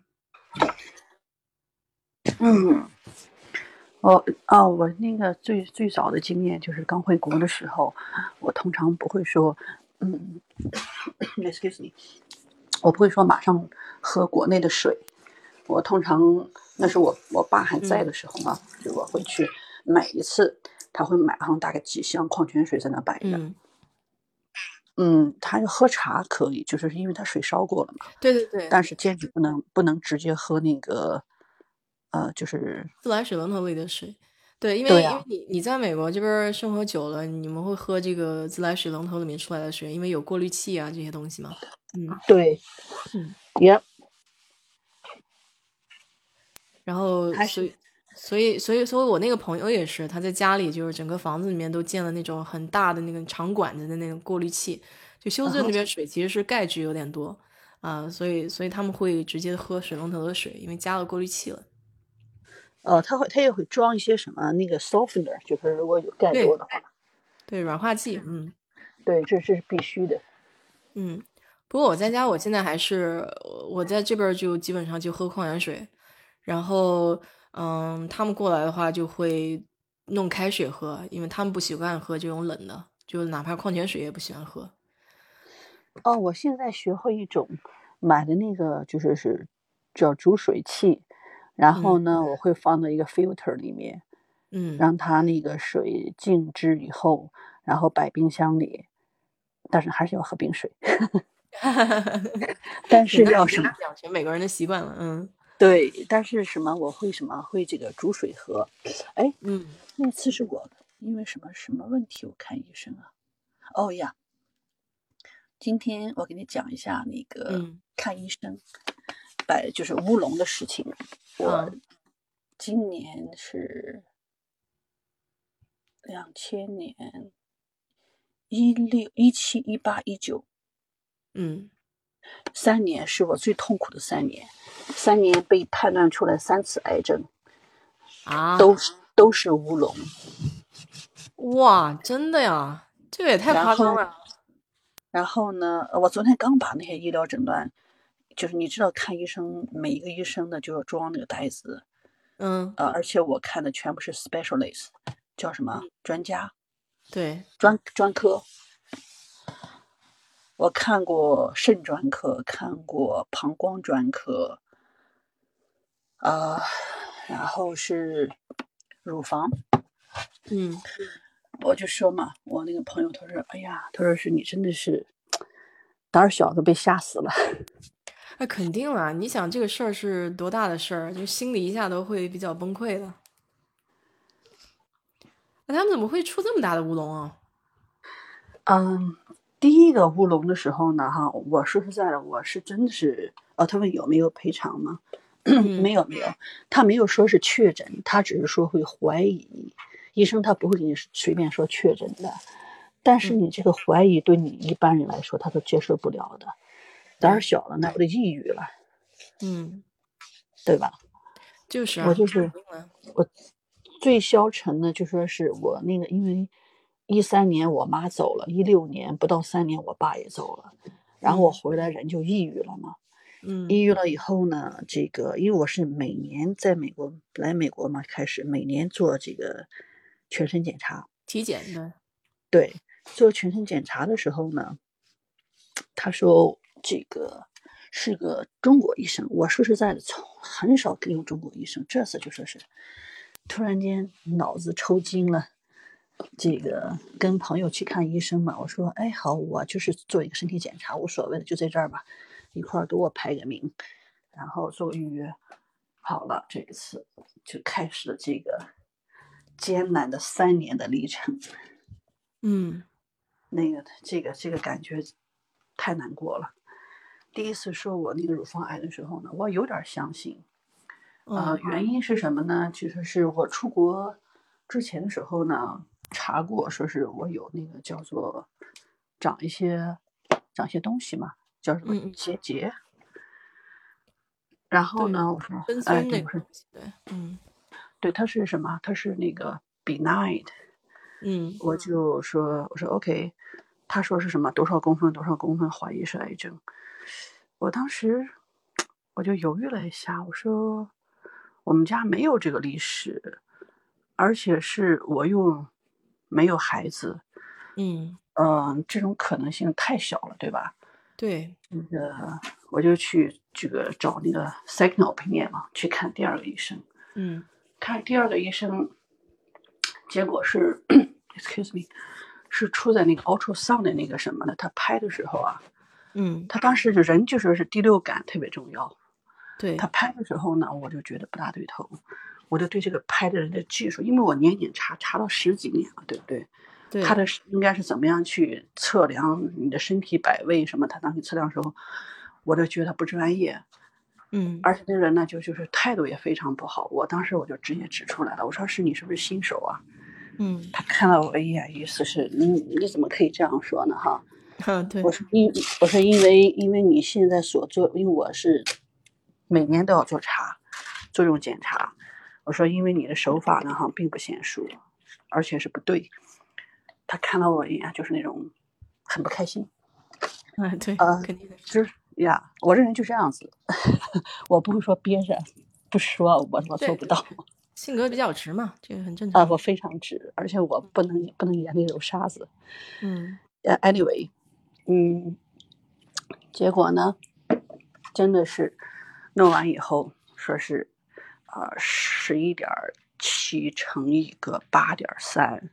说我里边有这么一个，哦，不是，这是后来，这是是后来是说我子宫这个，呃，乳房这是三点多乘二点多，已经是不小了。嗯嗯。我当时我看完以后，我说，嗯嗯，这个是我不相信。嗯。我就拿给医生跟我说的时候，他不有那个诊断书出来吗？我说我说我不相信。啊，我说我希望那个再次做检查。医生说好，没问题。这个我说是我我说我不要你看。我说我要去，你给我找一个那个专家吧。嗯，他说你只是查体，不需要专家的。我说没关系。他说他说你的你的保险你要单独付。我说没有关系。好了，我就去了。去了以后呢，是一个我想是个韩国医生吧，他是个东方的面孔。然后他查了查，你猜人家说什么？说什么呀？我都没有去做这个什么，在拍这个什么。这个 ultrasound，嗯，人家就人家就直接说你没有问题。他说，人家一看就说没有问题了啊。对，因为他那个一摸，然后这个什么嘛，这个嗯嗯嗯，问我嘛，他说是有孩子吗？怎么怎么样的哈？弄完以后，他说是，哎呀，人的身体这个不对称是很很正常的。嗯，他这也太搞笑了，这个大乌龙。这个这是第一年哦，这个也是你要知道，预约医生不是马上可以预约的，对，你要等，等了半年，就告诉我医生说你等了半年，哇，这个煎熬，真是。对呀，这是第一件事，是一七年，一八年的时候呢，呃，是说我那个肾，因为我妈是那个双肾衰竭走的嘛。嗯嗯，我来美国，我非常注重一点，就是是要查的。第一个是我肾没有问题，嗯，然后第二个呢，就是说我的这个叫什么扁桃腺，嗯，因为我脖子好像觉得比常人粗，我老觉得我会有扁桃体问题，嗯，呃，医生说，呃，一开始时候，嗯，excuse me，这个有一次呢，哈，是原因是，我想想哈，是是怎么引起的？哦。先是这个突然间尿血，嗯，就说是也没有什么感觉，就是非常红那种。哎，我当时吓坏了哈！我说：“哎呦，不会是肾问题吗？”我这马上就挂了急诊，跑去看医生。医生看完说：“OK。”他说：“是你呢，马上去做这个尿检啊，然后是接着一系列抽血。我就说是每隔一周。”我都要抽四十到五十管血，就是像小拇指这么粗细和大拇指有大有六管，是粗一点的，然后那种。我知道你说的那个，对我我去体检，它也是那种管子，对。呀，我就是每一次去查的时候，大概要十一张到十五张，每一张上列表大概有四到五项，你算一下吧。嗯。哇，这次是真的是被吓惨了。然后又去什么查完肾以后呢？嗯，没有找到原因，呃，还摆了一次乌龙。我的这个什么去看了 specialist，我看了他两次呢，哈，他就说就是查不同东西，我查了，查完以后呢，关键时候出结果时候呢，我的医生去 vacation 了。他 vacation 以后呢，这个，然后是那个。呃，有个代医生，就是代替他的医生过来给我看。这个我一看医生什么都不懂。这个，因为我自己经历东西嘛，我就给他讲，我说我做了哪些检查，啊，等等等等都没有问题，这是最后的这个结果。嗯嗯，他看完以后，哦，你肾没问题，你去查膀胱吧。哎呦，我又去，最后查膀胱。查膀胱的时候呢，他要带一种仪器，是二十四小时检测你的身体。然后呢，这个还要这个什么，就是采集这个尿液嘛，他会一个 container 给你，就是必须在你 container 里面怎么怎么样。OK，全部收集完了，又又给那个 specialist 去看看完以后，他说他说你的膀胱没有问题，他说你再回去看肾去。我说啊。我说我，我说我说我是被那个肾科的 specialist 这个什么送过来，推荐过来的，对。呀，然后这个这个医生就懵了哈，他说你你的膀胱非常好，而且是好于常人，就是一般人。嗯，我当时我也懵了，我说是这是咋回事？难道说又是我肾问题吗？然后我呢？那边出结果以后呢，就是你就不用回去看你原来医生了嘛。我这次就自己做了个决定，我直接 walk in 里面进去以后 呢，我就说，Yeah，我我真的是我找那个我的，我说我是我说我要找那我的 doctor，那个 Robin，哦，他说哦他回来了，他你有预约吗？我说我没有预约，我说他是我的医生，但是出结果时候呢他没在，是那个另外医生帮我看的，但是我觉得这个结果不对，我有怀疑。呃，我有质问对我的这个结果，啊，那个人说，啊，不行，医生非常忙，他的预约已经是到了半年以后了。嗯，啊，我说这样吧，我说是我只需要把这个结果让这我的医生帮我看一眼，呃，让我能够确信，因为是说我的是这个，呃，是他叫什么肾，他不是癌症，他叫。呃，哎呀，是 cancer，他呃，我是那个，我是去的那个 cancer 那个那个那个医院，我就本身就还说实在，我这次是真的是怕了，人就说是消瘦了，大概有好像是三个月吧，就十几磅。我说我说我已经被折磨疯了哈，我是希望你能就是给我几分钟，只是让我医生肯定我确实是出问题了，我好去接纳结果。我说的非常悲情，那个啊，那个那个预约的医生他说，嗯，我看一下吧，看一下有没有哪个人取消了。我说好，我说拜托拜托，哎，真的有人取消，能是真的很巧，这个嗯，要不然美国这边做事情特别死挨死板的，嗯，天呐，简直要死了，我真的是，好了，这个看到我医生了。说哎，那个说我还等着你呢哈，怎么怎？我说哎，这不就乌龙了吗？对吧？我说我说你的戴医生已经给我下了这个什么，就让我去看了这个膀胱，说我是那个可能会是 cancer，呃，那个怎么样的哈？那个医生就打开看，打开看完以后呢，他是怎么评评断的呢？呃，我的那个。叫什么？尿液里面有那个气泡，嗯，小的泡泡。他说是我蛋白高，蛋白高的话就是什么肾的问题嘛。嗯嗯嗯。那个，然后他查我那个血象各方面的，就是是属于那种 hyper。嗯，后来他就问了一句话，他说你喜欢运动吗？我说是啊，我说我每周都要去 hiking。呃，我说的是大概是。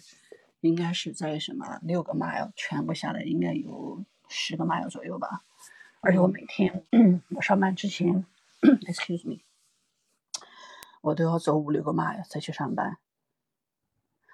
你猜人家说句什么？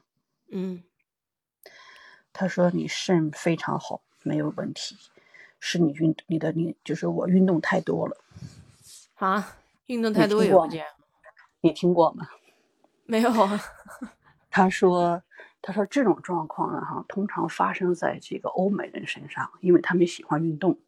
嗯，在亚洲人身上非常少。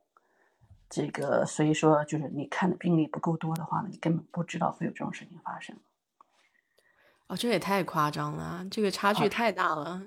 一个是说你身体非常好，非常健康；，另外一个就直接划到这个判死刑了。这种，我跟你讲，我那是这三年。”我能够说是我说实在的，你见过我哈，嗯，我通常年龄看起来应该说比实际年龄要小十五岁左右，嗯，我记得我三十岁的时候，三十二岁的时候，我去那个赌场的时候，他们还会切开我的 ID 呢，你想想，嗯嗯，啊，三年我觉得一下子老了得有至少得七八岁。所以我就说这个心理上的这个折磨啊，就是很那个。在在美国这边，我为什么我有时候觉得美国这边的医生啊，真是鱼龙混杂，就是参差不齐。普通的这种医生说的话，有些时候确实不太靠谱，你知道吗？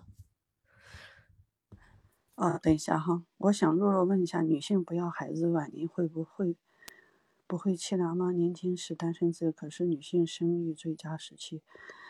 嗯。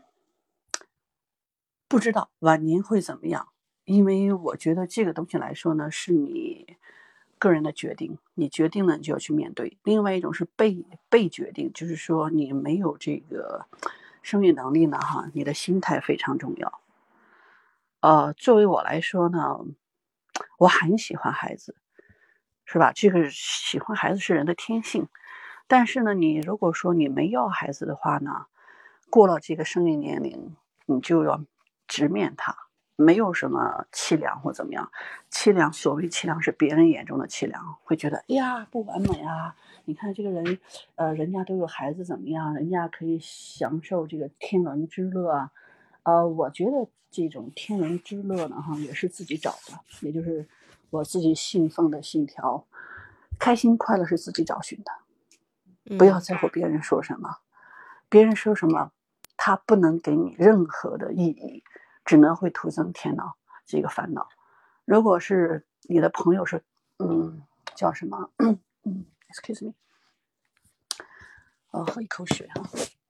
哦，你知道我怎么喝水？嗯，奶瓶。太逗了。没有，我就觉得他他说的这个问题呢，就是看你从什么角度来看了。就像就像你刚才讲的，就每个人对这个开心和幸福的定义不一样，而且有些人是被动，有些人是主动。嗯，还有一个就是说，孩子自己的孩子，什么叫做自己的孩子？你如果领养一个，你把他当成亲生的，那也是自己的孩子，对吧？嗯哼。所以就是这种中国传统概念概念里面，觉得好像必须得自己生的孩子才是自己孩子，这这也是有点儿有点太夸张。嗯嗯，不会发生在我这里，我属于一个很博爱的人。对，我就觉得都一样。就是如果你要是真喜欢孩子，自己的或者领养的，其实都可以给你带来非常不一样的这个视野嘛。所以说。我就觉得这个什么女性不要孩子晚年会不会凄凉，这种不存在的。就是如果她是自己选择的这种生活，她自己觉得满足，那就幸福了。啊，还是看你自己怎么看这事儿啊。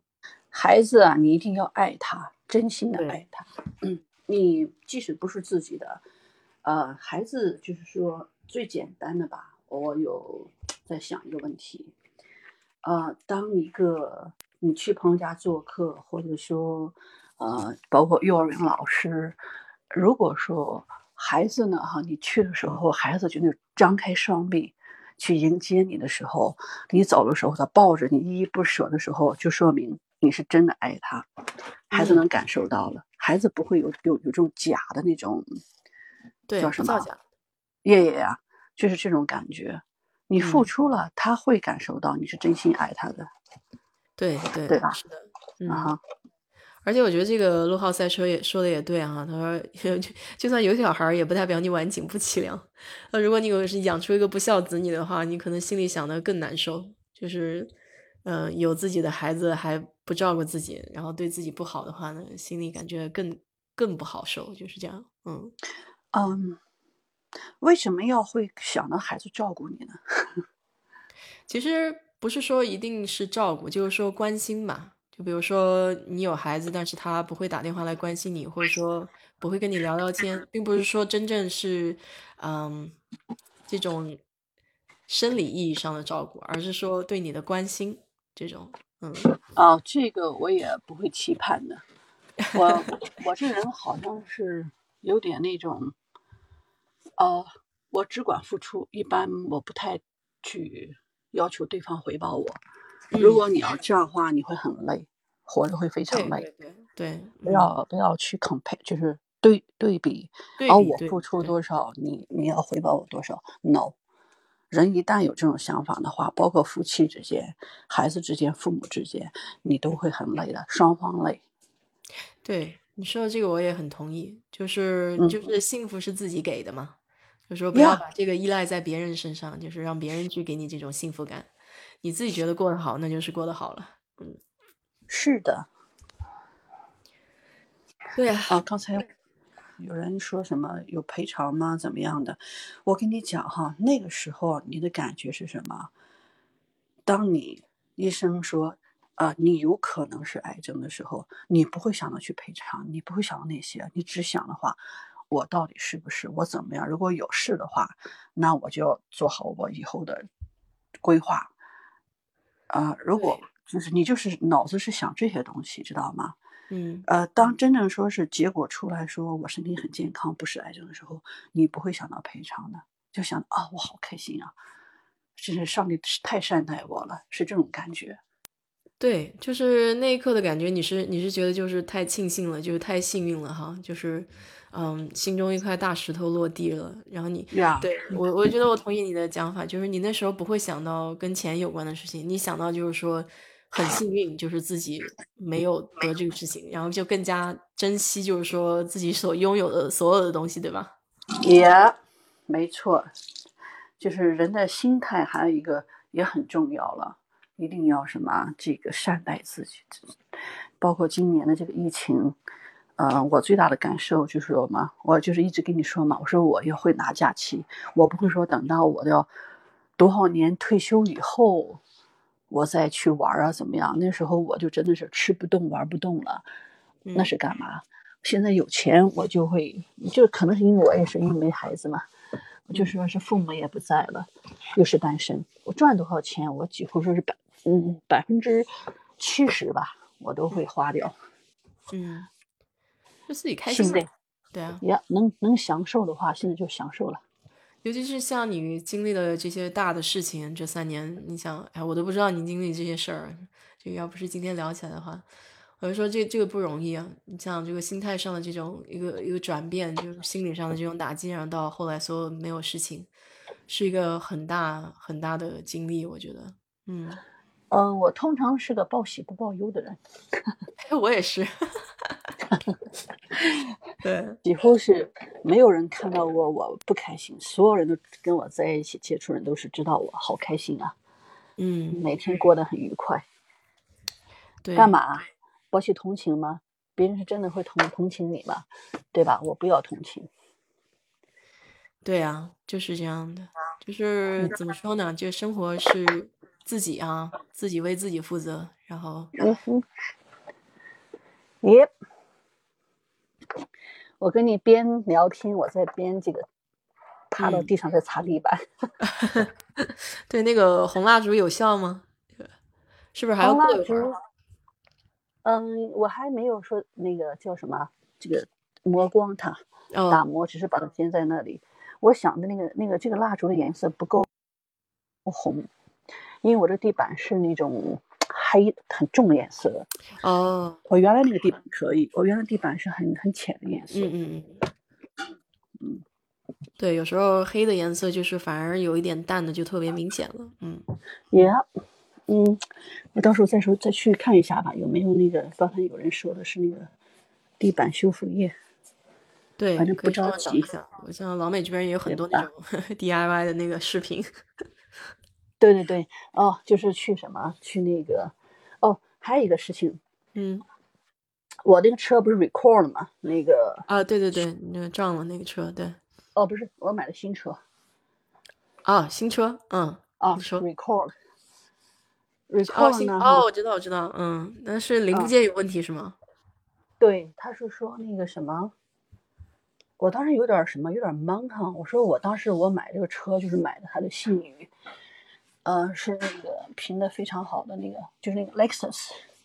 嗯嗯我说我说这个车 recall 我有点接受不了，嗯，拿去了，拿去以后，嗯，也没有什么东西。他说我的车没有问题，嗯嗯，待了本来说预要在那预约一天嘛，嗯，他两小时就给我打电话了，而且他说给我换了那个 maintenance，哎，结果呢，我那个车上它老是出现那个什么，哦，你要这个什么了，去那个做保养怎么怎么样的，然后我就打电话去预约嘛，人家说你车已经做过保养了，嗯，我说那为什么他老是让我去做保，让提醒我去做保养？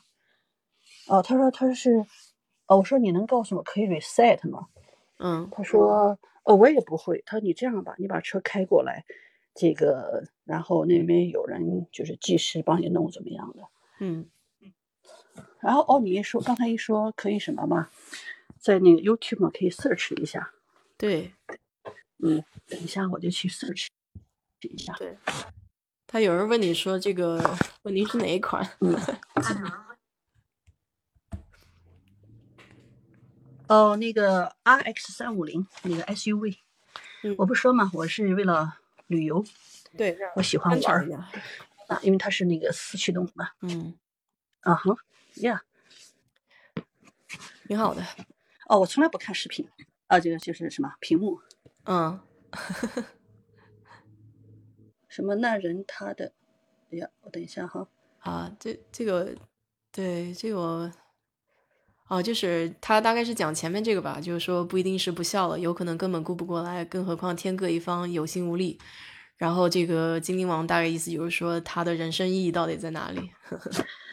哦，OK，那个我其实我觉得那个主播是这个什么独生子也有独生子子的好处，我经历的更更难过的事情就是太多了，今天不能说不开心的事情，刚才只是说已经姐，这个谈到这个孩子的问题哈，我想说一句叫这种，我觉得挺寒心的事情哈。嗯这个孩子啊多了呢，有多的好处，就是说，如果说作为这个老人呢，你有这种依赖孩子啊，这个希望这个孩子孝敬你啊，最后你能把你的这个决定权全给你的孩子，我觉得不是件好事情，因为我自己亲身经历的啊。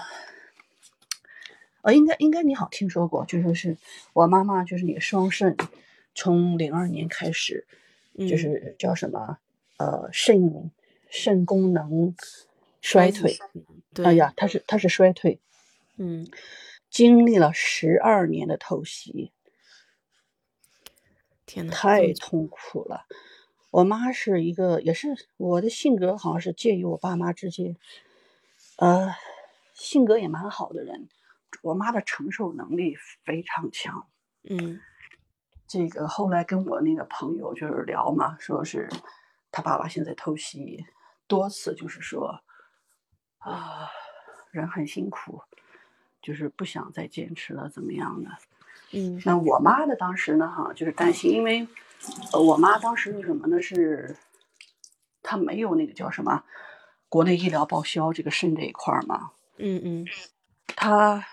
零二年开始，嗯，那时候透析费蛮高的，好像是我反正每年吧，平均是在两万两万五美金吧。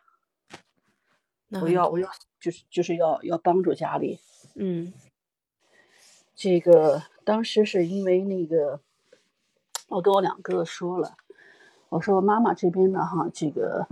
医疗医疗保险不够好，这个还没有说全民保险嘛？零几年，那后来是我妈走了以后，这个国内这个才知道这个渗透析只负担很少啊。然后我跟我两哥哥说：“我说你们都有家，那个有孩子，这个这个费用太高了，而且是你们的薪水，就是他们。”当时一个月的薪水好像是还不够我妈透析一次的。哇！我说这个这种杯水车薪的事情来说，为什么要把这个家庭都搞得，你知道，都在这个这个病人身上背这个债啊？对呀。然后呢，我就承担了所有的费用，一直到我妈走。嗯。这个中途呢，又是说你上一期还是哪一期？说是这个房产问题啊，这个这个家人失和啊，对对，我我全部经历了。哎呀，我就说现在国内这事儿就是很寒心，这样，嗯，啊也好，现在还年轻，认 清了这个每个人的真面目，也不是件坏事。对，好在不靠，不是说嘛，就好在不靠这个钱，就是那种 生活，对吧？可以说，呀，对我来说。就是你所说的，所所倡导那个，这个亲情，难道说是金钱比亲情还要重要吗？对，这就是说我我不能够非常非常不开心的一件事情。对，就不要把自己弄得不开心。有些时候你把这些负担丢掉了以后，也就那么回事儿。就我我一直认同的事儿，就是钱生不带来，死不带去。啊，吃人吃条条来，吃条条走，所以没有什么必要那么执着在这个上面。没错啊，所以说嘛，我觉得我还是蛮幸运的，有一个好的这个，既然东西多了，经历多了，这个在聊这个事情的时候，就像是他们就说：“是你经历的吗？还是在说别人的事情？” 我说：“有什么区别吗？”他们说：“你说的好好风轻云淡啊。” 一般经历过经历过大事的人都是比较风轻云淡的，都像在讲别人的事儿。我说，对我说，你还想让我怎么样？就是啊，都已经这样了，就只能更加就是开心才行了，是吧？对呀，还让我这个要痛哭流涕，这个这个愤怒。我说，愤怒只能让自己这个身体不好。对，这个。事情过去了，过去就让它过去吧。对，所以说身体健康是最重要的嘛。哎，其他都是 小事。没错。我以前老说能用钱解决的事儿，那就不是大事儿。嗯。哎呀，这也是我的信条，对吧？是，没错，没错。耶。行，咱们今天就到这儿吧。你看，国内差不多十一点半了，明天他们还得上班。嗯，好的，下礼拜再聊。好，谢谢大家聊出很多。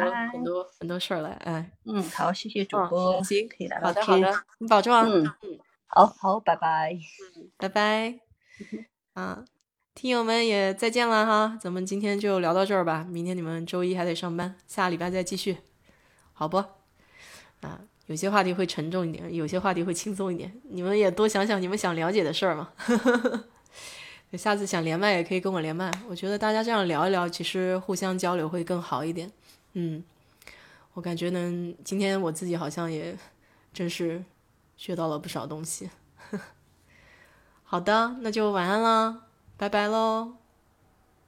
啊，明天休息啊？哦，我忘记了，我都忘记国内放假了啊。好吧，明天我得上班，同志们，